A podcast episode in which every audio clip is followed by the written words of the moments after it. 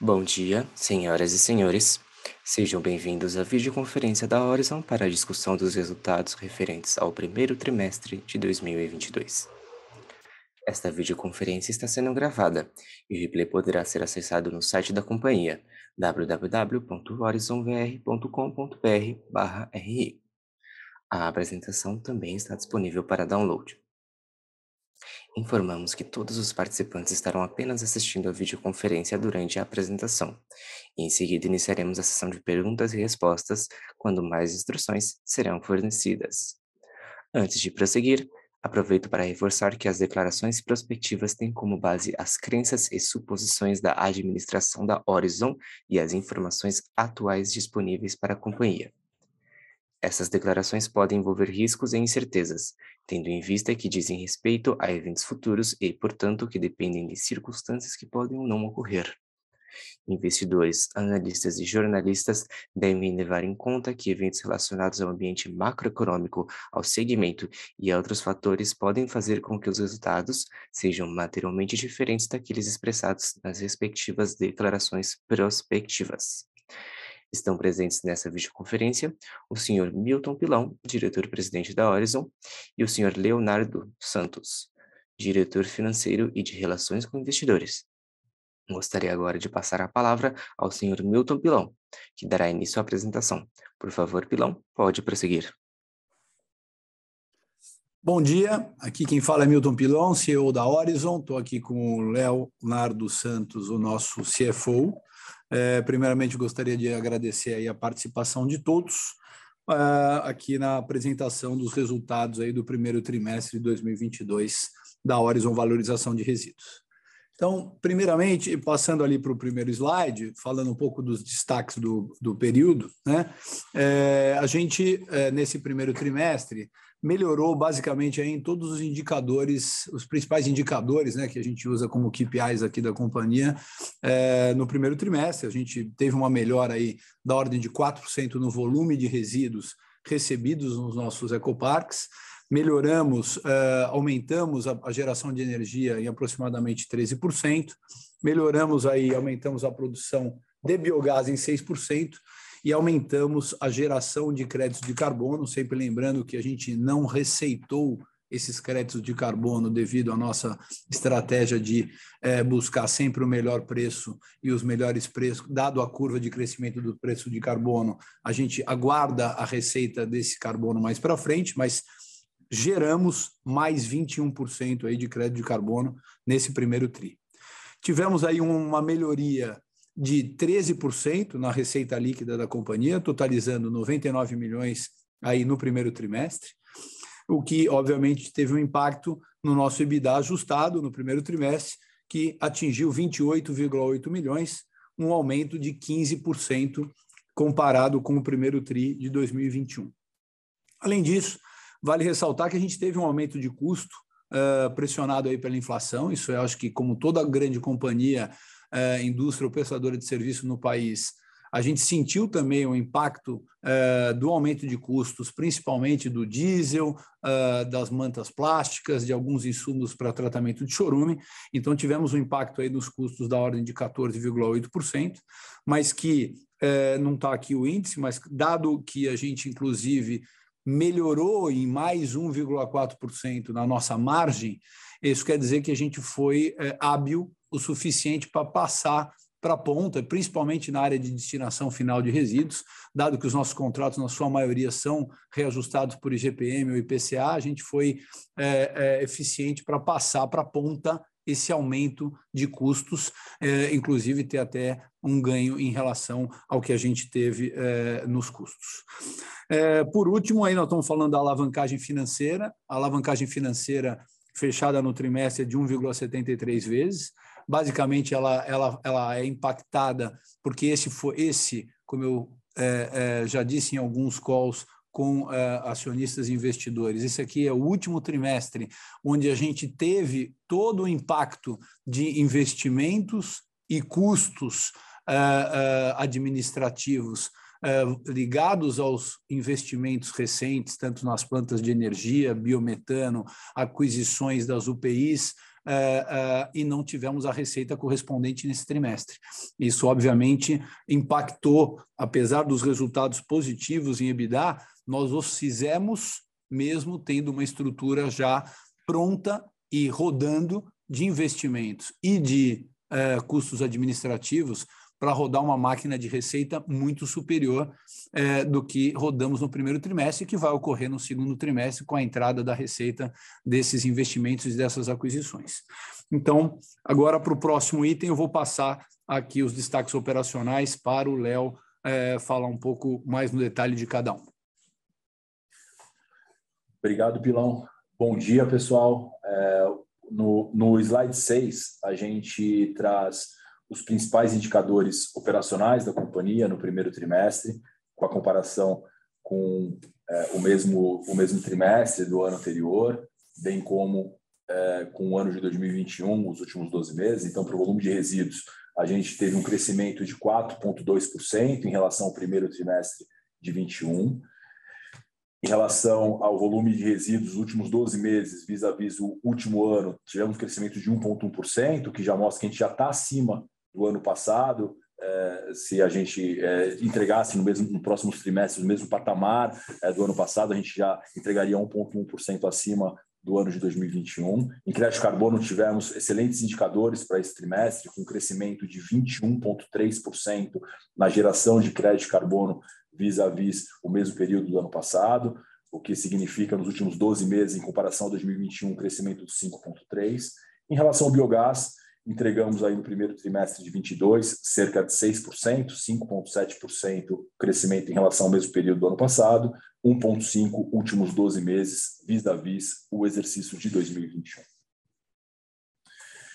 No, na página 7, em relação aos números de receita bruta, EBITDA e alavancagem, o Pilão já falou um pouquinho no primeiro slide, mas passando aqui um pouco mais em detalhes, a gente teve na receita bruta um crescimento de 11,3% em relação ao mesmo exercício de 2021, o que significa nos últimos 12 meses, vis-à-vis o ano de 2021, um crescimento de 2,7%. No EBITDA, entregamos 15% em relação ao mesmo período do ano passado, primeiro trimestre de 21, um crescimento de 2,1 últimos 12 meses em comparação ao exercício de 2021 fechado há pouco tempo.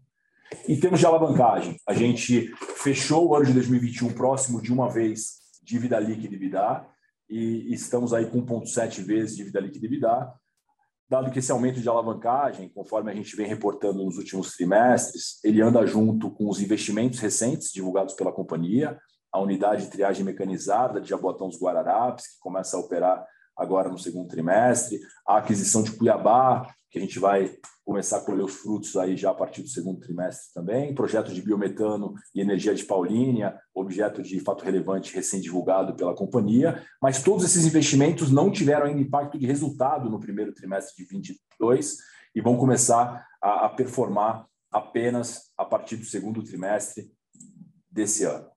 Aqui a gente traz abaixo o cronograma do nosso endividamento, mostrando uma dívida é, super alongada, com perfil super saudável, com duration superior a oito anos.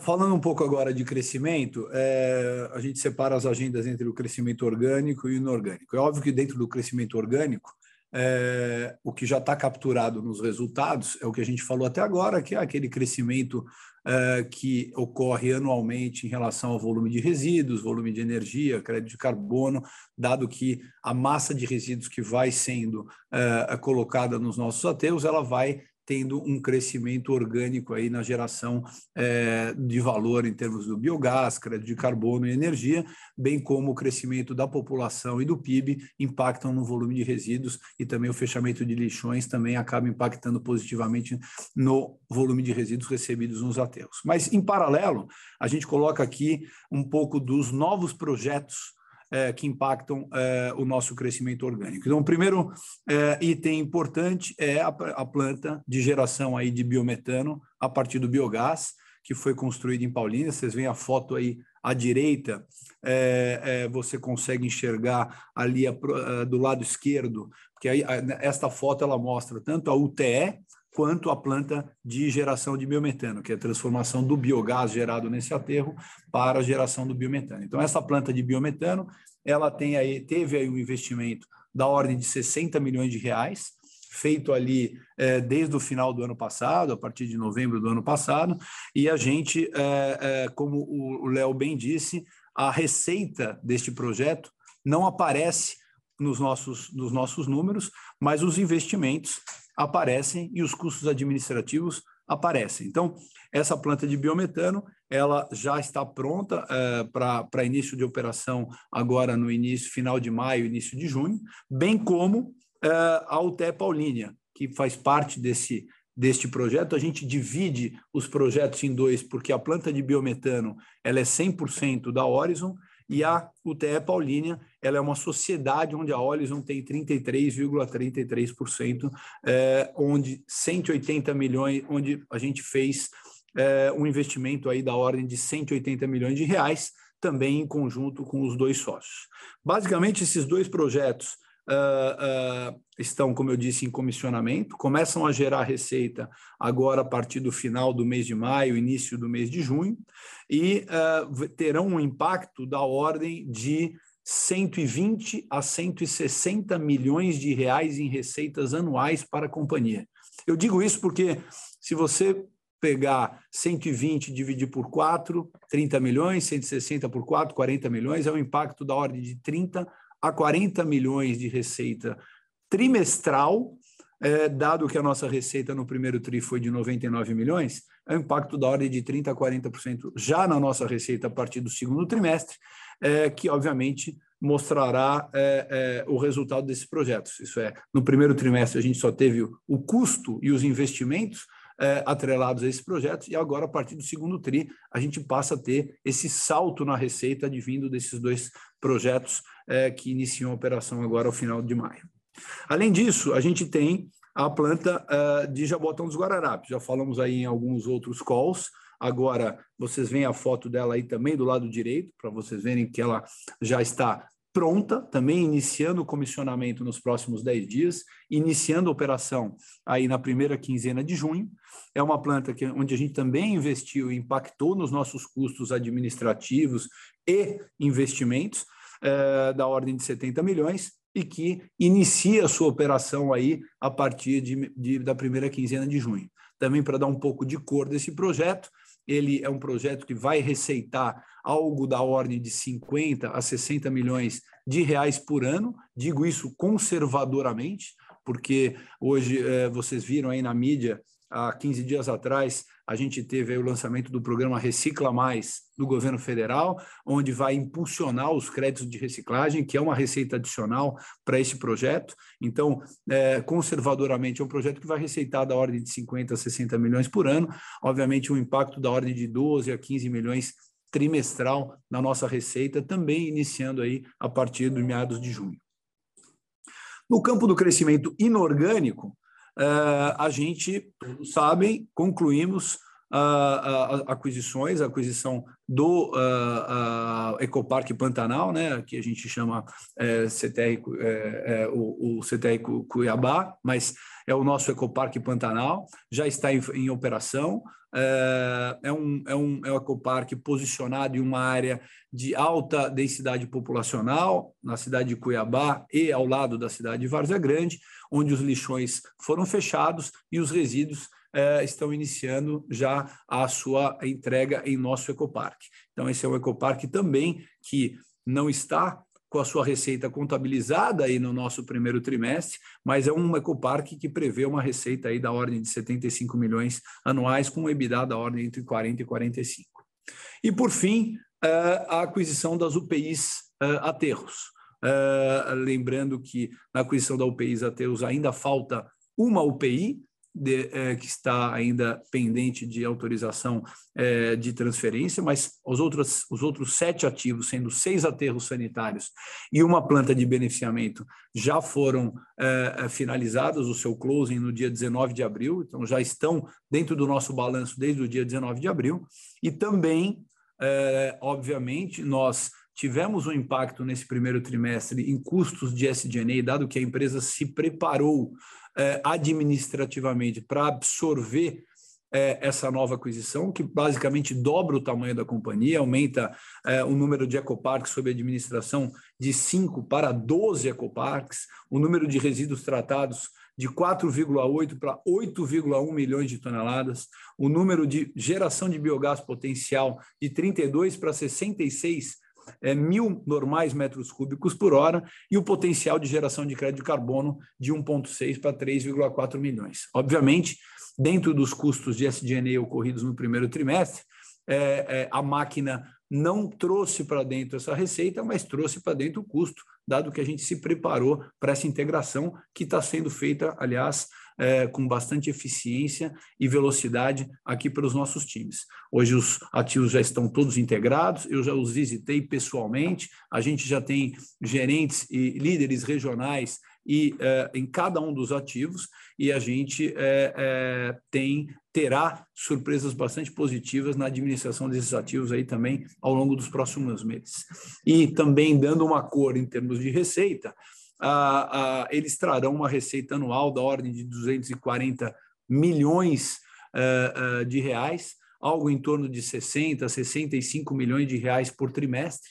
Isso quer dizer que, dado que esses ativos adquiridos já estão dentro do balanço e os investimentos feitos na página anterior também já vão receitar aqui no segundo trimestre, a gente tende a ver uma receita no segundo trimestre o dobro do que a gente viu no primeiro trimestre, com os custos se mantendo em níveis reais uh, uh, iguais, dado que a empresa já os tinha dentro da sua plataforma no primeiro trimestre sem ter a receita. Então, acho que esse é um pouco da cor aí uh, dos nossos resultados e das nossas perspectivas.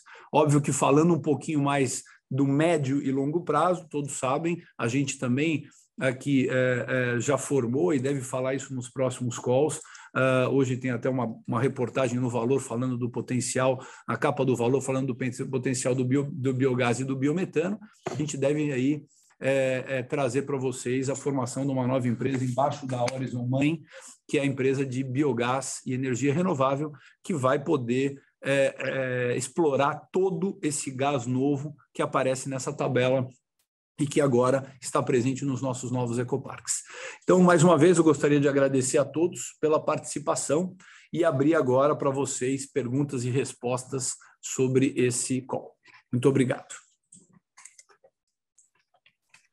Iniciaremos agora a sessão de perguntas e respostas para investidores, investidores e analistas.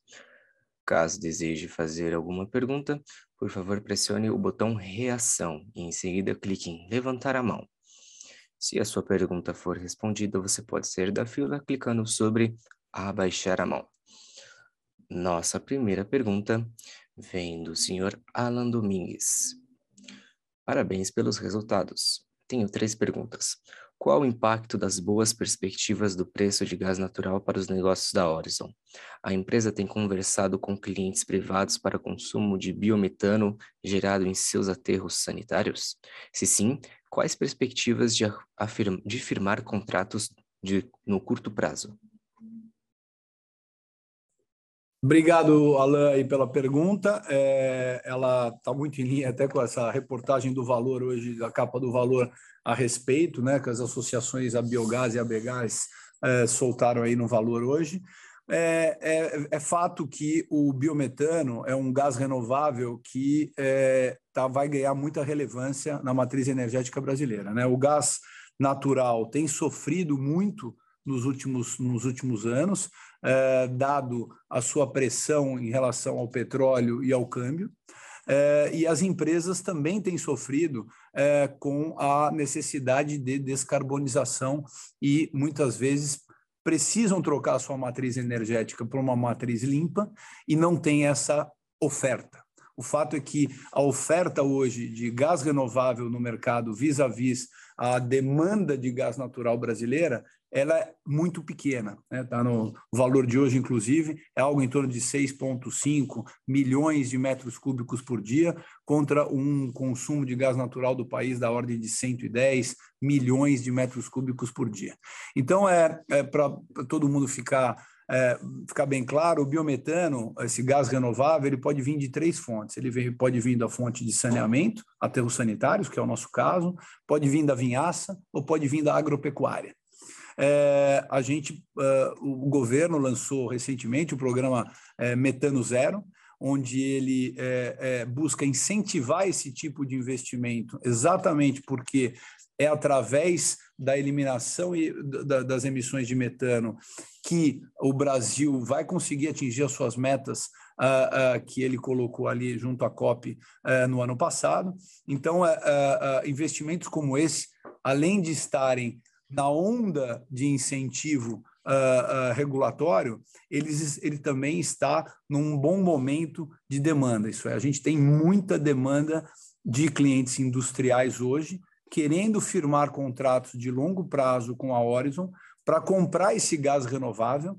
E a razão por esta alta demanda, ela basicamente ela é baseada em alguns pilares. Primeiro, esse, esse comprador industrial ele hoje sofre muito com a variação do petróleo e do câmbio né, o preço do gás natural importado explodiu. O Brasil basicamente é, importa metade da, do, do, consumo de gás natural que ele tem dentro do país. Então, você acaba tendo aí uma pressão muito forte nos custos dessas indústrias quando eles ficam dependentes de fatores que eles não controlam. Por exemplo, a guerra da Ucrânia impactou brutalmente esse preço. O preço do petróleo impacta isso, a taxa de câmbio impacta. Então, muitas vezes, para essa, essa indústria ele ter um contrato de compra de gás renovável numa base de reajuste ou de atualização, de índice de atualização, que ele também tenha a ponta de venda dele, um IGPM, um IPCA, é muito mais vantajoso é, do que ficar dependente desses índices é, é, externos. Então,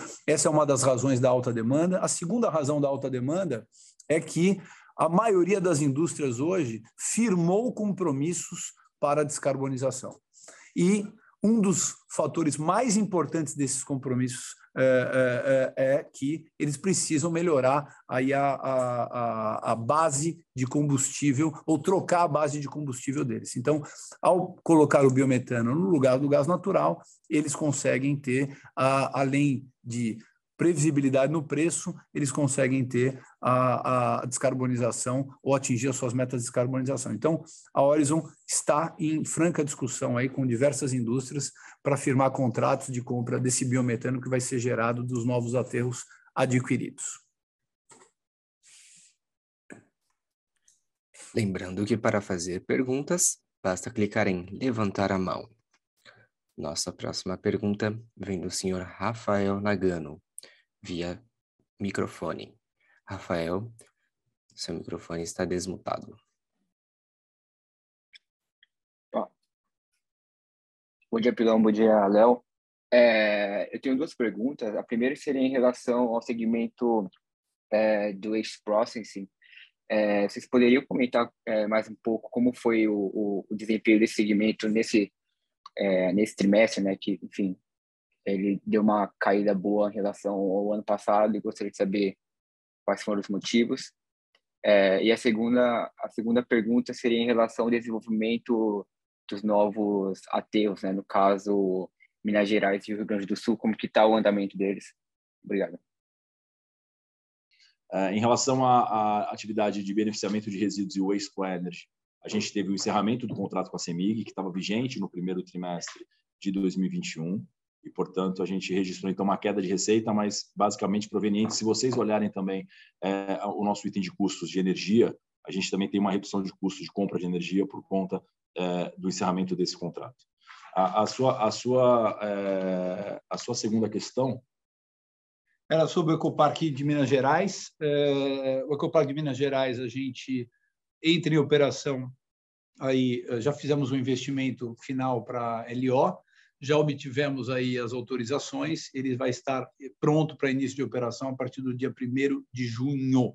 É óbvio que a partir do dia 1 de junho ele está pronto para operação, aberto para recebimento de resíduos, porém, a gente então inicia aí a, a, a, a procura e e a prospecção de clientes que existem vários na região para recebimento dos resíduos, e aí nós temos uma curva de ramp-up de recebimento de resíduos ali no Ecoparque de Minas Gerais, mas ele já estará apto para receber os resíduos a partir do dia 1 de junho. Tá bom. Obrigado, professor. Lembrando que para fazer perguntas, basta clicar no botão de levantar a mão. Nossa próxima pergunta vem do senhor Ca... Kaique Dantas. Kaique, seu microfone está aberto. Primeiramente, parabéns, Milton, Léo, pelos resultados. É, tenho três questões bem, bem, bem simples. É, primeiro, a gente queria entender o volume de biogás do histórico, né? A gente percebeu uma alteração, ele estava em torno de 20 kN metro cúbico por hora é, no histórico, né? E agora a gente viu que passou para 30 aqui na, no novo resultado, né? A gente só queria entender como é que está essa contabilização. A gente também percebeu uma, uma queda de receita ali no segmento de energia, biogás e crédito de carbono. Se vocês, se vocês pudessem comentar sobre isso. E, por último, um comentário sobre o efeito negativo da variação cambial no resultado. É só isso, gente. Obrigado. Oi, Kaique, Léo aqui, tudo bem? É, vamos lá, passar pelas três perguntas. A gente, de fato, teve um crescimento daquele patamar de 20, 22 mil normômetro cúbico para 30 mil com o ramp-up do, dos ativos da Ecopesa, né? A gente teve um crescimento grande no ano passado por conta da entrada dos motores lá na Ecopesa. É, a sua segunda pergunta, em relação à queda é, na, na, no item de energia, biogás e crédito de carbono na receita, basicamente proveniente da, da não verificação do mesmo patamar de preço que a gente teve na energia no ano passado. A gente teve uma queda de preço é, verificado nessa rubrica, é, embora a gente teve um volume, um maior volume unitário, um maior volume físico, a gente teve uma queda no preço médio verificado é, no ano de 2022 versus 2021. E por último, é, em relação a qual foi a sua última pergunta? Kaique, Kaique. Foi do efeito negativo da variação cambial no resultado. Basicamente, o crédito carbono, a gente teve a contabilização, é, a gente teve o crédito carbono gerado ano passado e contabilizado no último trimestre, onde a gente tinha um câmbio mais alto em relação ao câmbio verificado no primeiro trimestre de 22. É, a gente não sabe como é que o câmbio vai se comportar no segundo trimestre de, é, desse ano, mas se ele manter o patamar atual, a gente, tem uma, a gente tem uma variação cambial no sentido contrário a ser verificado no segundo trimestre. Mas, basicamente, a contabilização dessa receita foi feita no ano passado com um câmbio mais alto e a gente no segundo trimestre, no primeiro trimestre de 22 tivemos uma, uma valorização do real que nesse ponto ele acaba impactando negativamente nosso resultado pela variação cambial negativa. Mas é um efeito sem caixa, né? Um efeito não caixa. Esse caixa vai ser verificado só no só ali no momento do pagamento pelo nosso cliente, que deve acontecer entre final desse ano e começo do ano que vem. Tá certo, gente. Muito obrigado.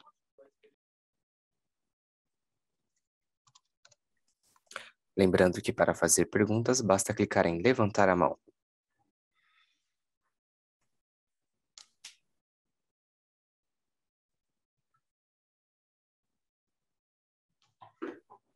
Nossa próxima pergunta vem do Danilo, Danilo Aguiar. Quais principais custos e despesas que tiveram aumento representativo no primeiro trimestre de 2022? A companhia tem conseguido repassar a inflação em seus preços finais junto aos clientes dos aterros sanitários? Danilo, obrigado pela pergunta. Aqui vale destacar alguns pontos, alguns itens de aumento de custos, basicamente pressionados pela inflação ao longo do primeiro trimestre de 22, vis-à-vis -vis o mesmo período do ano passado. Basicamente, a gente poderia destacar aqui os combustíveis, produtos químicos para tratamento de chorume, insumos pétreos utilizados nos ecoparques e serviços de terceiros. Muito também relacionados também a combustível, a frete, é, quando a gente subcontrata a logística para fim de destinação de resíduo em nossos ecoparques. Uh, em relação a, a, ao repasse de preço, sim, acho que o Pilão comentou bastante isso na hora da apresentação, que a gente tem conseguido repassar a, o, os índices de inflação, IPCA, aonde, aonde é aplicável o IGPM para nossos projetos. Tanto que nós tivemos, embora tivemos um aumento de custos, tivemos uma melhora de margem e tivemos um aumento de receita mais do que, é, mais do que proporcional ao aumento de custos.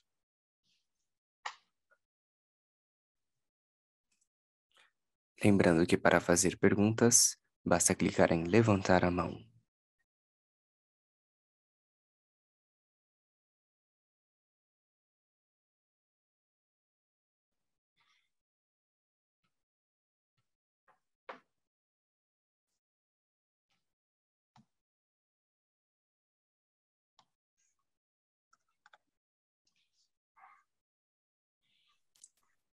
Nossa próxima pergunta vem do senhor Herbert Swed.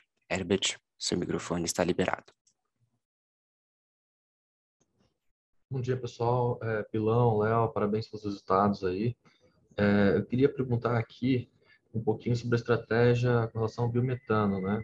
Se todo biogás vai ser convertido no longo prazo, se tem perspectiva para que isso aconteça, e qual seria o preço negociado? Porque a gente consegue ver implicitamente qual o valor né, do negociado do, do biogás, mas a gente não tem muita visibilidade do, do biometano. Obrigado. Obrigado, Herbert, pela pergunta. Então, é, mais ou menos, eu vou pegar o gancho do que do que a gente do que eu até coloquei anteriormente e dizer o seguinte: a, a, essas aquisições todas das UPIs aterros e do novo aterro também de Cuiabá, ele traz aí um volume de gás, né? obviamente parte dele eu já, a gente já vai aproveitar com essa nova planta de biometano de Paulínia aqui entre operação agora no, no, primeiro, na primeira quinzena de junho. Só para você ter uma ideia, a gente deve gerar ali em Paulínia é, algo em torno de 25 mil metros cúbicos hora de biogás e a gente vai utilizar para essa planta que é, é, inicia o comissionamento, está em comissionamento, inicia a operação no início de junho, algo em torno de 10 mil metros cúbicos hora. Então, ainda existe um biogás excedente na planta de Paulínia e em todos os outros aterros é, que nós recentemente adquirimos. Uh, a nossa estratégia deve sim ser transformar agora para esse novo uh, volume de gás, transformar em biometano e não em energia elétrica, dado que a gente vem percebendo que o retorno nos projetos de biometano, devido às razões que eu coloquei anteriormente, uh, são, neste momento, bem melhores do que o retorno de se fazer projetos em energia. Então, a gente deve aí é, instalar plantas é, de purificação do biogás para transformação em biometano, como essa que a gente já instalou é, em Paulínia, é, em todos os nossos aterros, e migrar para contratos da ordem de 10 anos com indústrias ou distribuidoras de gás que vão adquirir o biometano em contratos take or pay é, de todos os nossos aterros. Basicamente, é, eu prefiro não, não, não ir muito é, é, no detalhe do preço, o que eu posso dizer é que o preço que a gente tem negociado é um preço acima do preço hoje, o preço prêmio em relação ao gás natural, é, é, é o que é tradeado é, no, no, no, no, mercado atualmente, porque, de novo, o biometano traz é, vantagens para o comprador que ele não tem com o gás natural, seja no índice de reajuste de longo prazo, então ele percebe um ganho é, num contrato de longo prazo, com garantia de fornecimento e com é, um reajuste onde esteja atrelado ao produto final dele, seja porque ele tem um ganho na descarbonificação, isso é, a cada metro cúbico de biometano que ele comprar da Horizon, ao invés de comprar gás natural é, da, de um terceiro, ele tem um ganho em reais por metro cúbico que ele deixa de gastar com compra de créditos de carbono para atingir as metas de eh, descarbonificação da, da, da, sua indústria. Então, sim, eh, temos sim um preço prêmio interessante sendo negociado em todos os projetos para contratos firmes de 10 anos, Hoje a gente, eu posso dizer que para todos os ecoparques a gente tem demanda garantida para todo o biometano que for ser gerado e diria que a gente hoje tem é, uma, uma posição bastante confortável em poder escolher o cliente para que nós vamos vender. A demanda hoje por, pelo biometano gerado nos aterros é muito maior do que a oferta que nós temos aí é, prevista nessa tabela que eu mostrei na minha apresentação. Excelente, muito obrigado.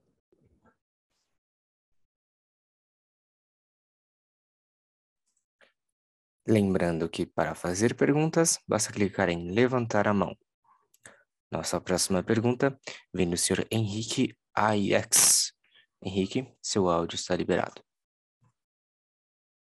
É, bom dia, Milton e Léo. Parabéns pelos resultados.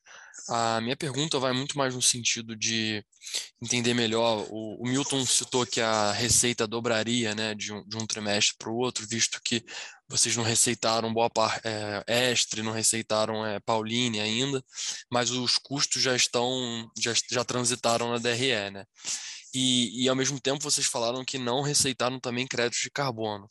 Quando vocês falam que teria praticamente um, é, um valor, o dobro de receita no próximo TRI, vocês estão considerando monetizar créditos de carbono ou ainda não?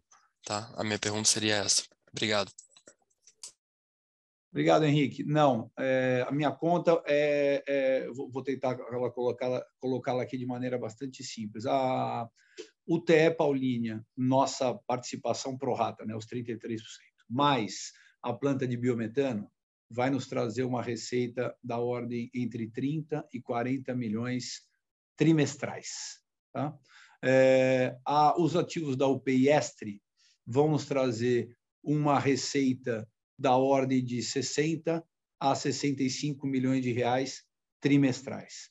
Então, 65 dos ativos extra mais 35 a 40 da planta de biometano e participação pro rata da UTE Paulínia, dá aproximadamente 100 milhões. Nossa receita do primeiro trimestre foi de 100 milhões. Foi aí que eu fiz a lógica de que a gente dobra a receita com esses projetos que já estão dentro de casa, é, investidos eh, com gastos administrativos alocados, porém sem receita no primeiro, eh, iniciarão suas receitas no segundo trimestre. Foi essa minha lógica.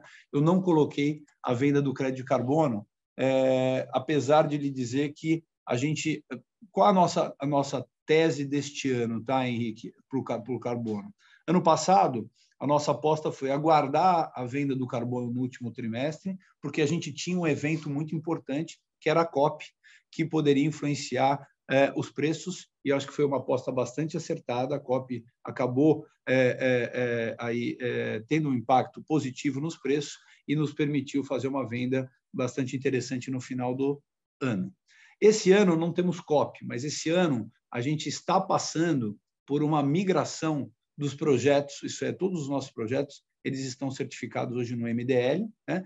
e eu tenho hoje a opcionalidade de certificá-los também em outras metodologias. Né? Não, eu não estou deixando o MDL é, é, para trás. Eu tenho opcionalidades. Então, a gente está migrando aí a certificação dos nossos carbonos para a VERRA e para a Gold, Gold Standard, que são outras metodologias de certificação, para a gente poder, a, a, partir do momento que os nossos créditos estiverem certificados é, MDL, VERRA e Gold Standard, eu tenho a opcionalidade de escolher o melhor preço. Neste momento, Henrique, na foto, hoje existe um, um prêmio para créditos do Gold Standard e do Verra em relação ao MDL. Se você vê o nosso contrato de venda do, do final do ano passado, a gente tem lá, a gente receitou apenas o preço do MDL, né? mas tem lá um prêmio para essa migração. Como essa migração está prevista para ser concretizada no segundo semestre e os preços dessas outras certificações são bem maiores, a gente está aguardando, porque, de novo, é um fato específico que eu talvez prefira vender é, já com os créditos migrados para essas outras certificações num preço bem mais alto, do que vender como nós fizemos no final do ano passado, que a gente vendeu a MDL com um earnout para troca de certificação. Então, é mais ou menos essa estratégia do carbono para esse ano. Oh, entendido, Milton. E o estoque você consegue vender nessa nova certificação ou só o, o, o, o crédito de carbono que é gerado depois que você migrou? O você teve também, a certificação? Tenho, tenho. O estoque também. Eu consigo ah, vender. Sim, sim. Ótimo, muito obrigado. Super Aí. claro.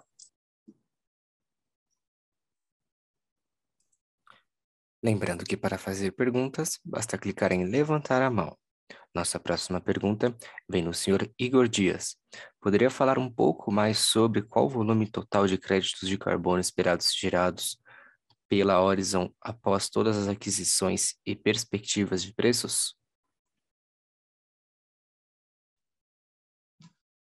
Obrigado pela pergunta. Basicamente, é, é, hoje a gente é, é gerou no ano passado aproximadamente 1,6 milhões de, crédito, de, toneladas de créditos de carbono.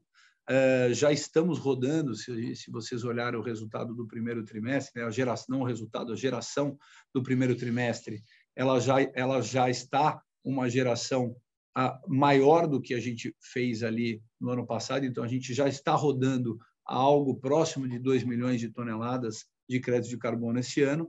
E agora, com os novos projetos, a gente pula, salta para algo na ordem de 3,4 a 4 milhões de toneladas de crédito de carbono. Então, a gente deve realmente mais do que dobrar a nossa base de geração de crédito de carbono do ano passado é, para esse ano aqui. Os preços, eles continuam na mesma, na mesma toada. Eu diria para você que a foto de hoje é que a gente consegue um contrato de venda do preço do carbono pelo mesmo preço que a gente vendeu ali no ano passado. A gente não vê nenhum incremento em relação ao final do ano passado, principalmente devido à guerra, que deixou esse mercado um pouco mais instável, porque senão eu entendo que esse mercado já estaria maior do que a gente vendeu no ano passado. Então, hoje, na foto, eu tenho aí compradores para o mesmo preço que nós vendemos no final do ano passado. Então, a tendência é aguardar o segundo semestre exatamente para absorver os melhores preços da, a, da, da mudança de certificação.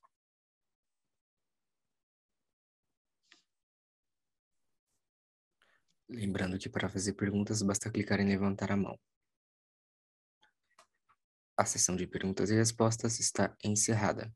Gostaríamos de passar a palavra ao Sr. Milton Pilão para que faça as considerações finais da companhia. Muito obrigado a todos mais uma vez. É, agradeço a participação e queria deixar uh, pedir desculpa aí pelo problema técnico que tivemos aqui, caiu a energia, a gente acabou tendo que entrar aqui remoto no computador e dizer que o nosso RI e o Leonardo estão aí à disposição caso haja dúvidas remanescentes que vocês queiram saber. Obrigado mais uma vez, um grande abraço. A videoconferência da Orson está encerrada. Agradecemos a participação de todos e tenham um bom dia.